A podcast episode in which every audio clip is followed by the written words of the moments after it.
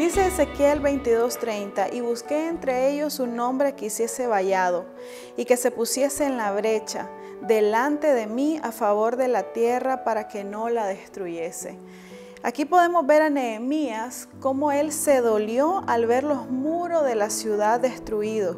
Es como no tener una protección en tu casa, es como no tener paredes, como no tener puertas. ¿Qué te parece si, por ejemplo, en tu casa no tuvieras un vallado, no tuvieras una puerta? ¿Cómo te sentirías tú? Posiblemente inseguro, posiblemente con temor. Entonces este era el, dolor de Nehemías. ¿Cómo es posible que la tierra, que el pueblo de, de Dios, el templo de Dios esté sin una protección? En este día lo que te quiero hablar es un poco acerca de cuál es nuestro trabajo como intercesores, o más bien cuál es la intercesión, qué es la intercesión. E interceder significa rogar o mediar por otra persona. Es la acción de una persona que toma el lugar de otra o se pone en su lugar para suplicar, defender el caso de esta, guiado solo por el amor y la misericordia. Cuando miramos este concepto, yo me traslado realmente a lo que hizo Jesucristo. Nuestro mayor ejemplo de intercesión es Jesucristo. Él, Él es el que aboga por nosotros delante del Padre.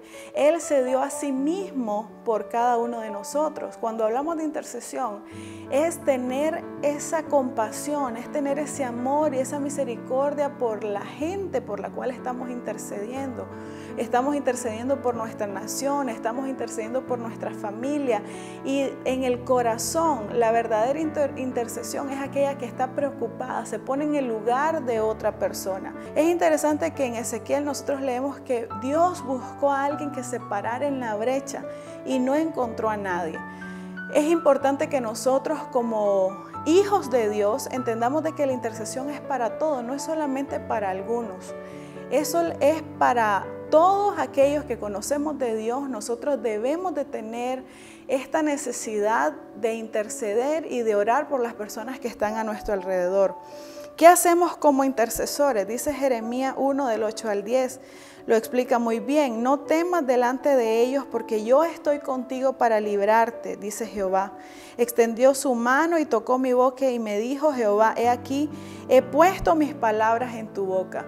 Nosotros cuando escuchamos esto no debemos de tener ningún temor. Dios es el que nos va a guiar. El Espíritu Santo es el que intercede por nosotros y Él es el que nos va a indicar cómo debemos de orar.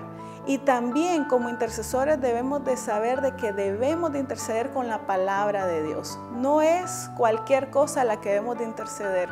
No es con nuestras propias palabras, sino que debemos de buscar en la palabra de Dios qué es lo que Dios quiere eh, que nosotros oremos por nuestra nación, por nuestra familia o como intercesores, qué es lo que quiere que Dios, eh, lo que Dios quiere que nosotros oremos, para que Dios venga y traiga paz y traiga sanidad a tu corazón y que puedas vivir este proceso de luto agarrada de la mano de Dios.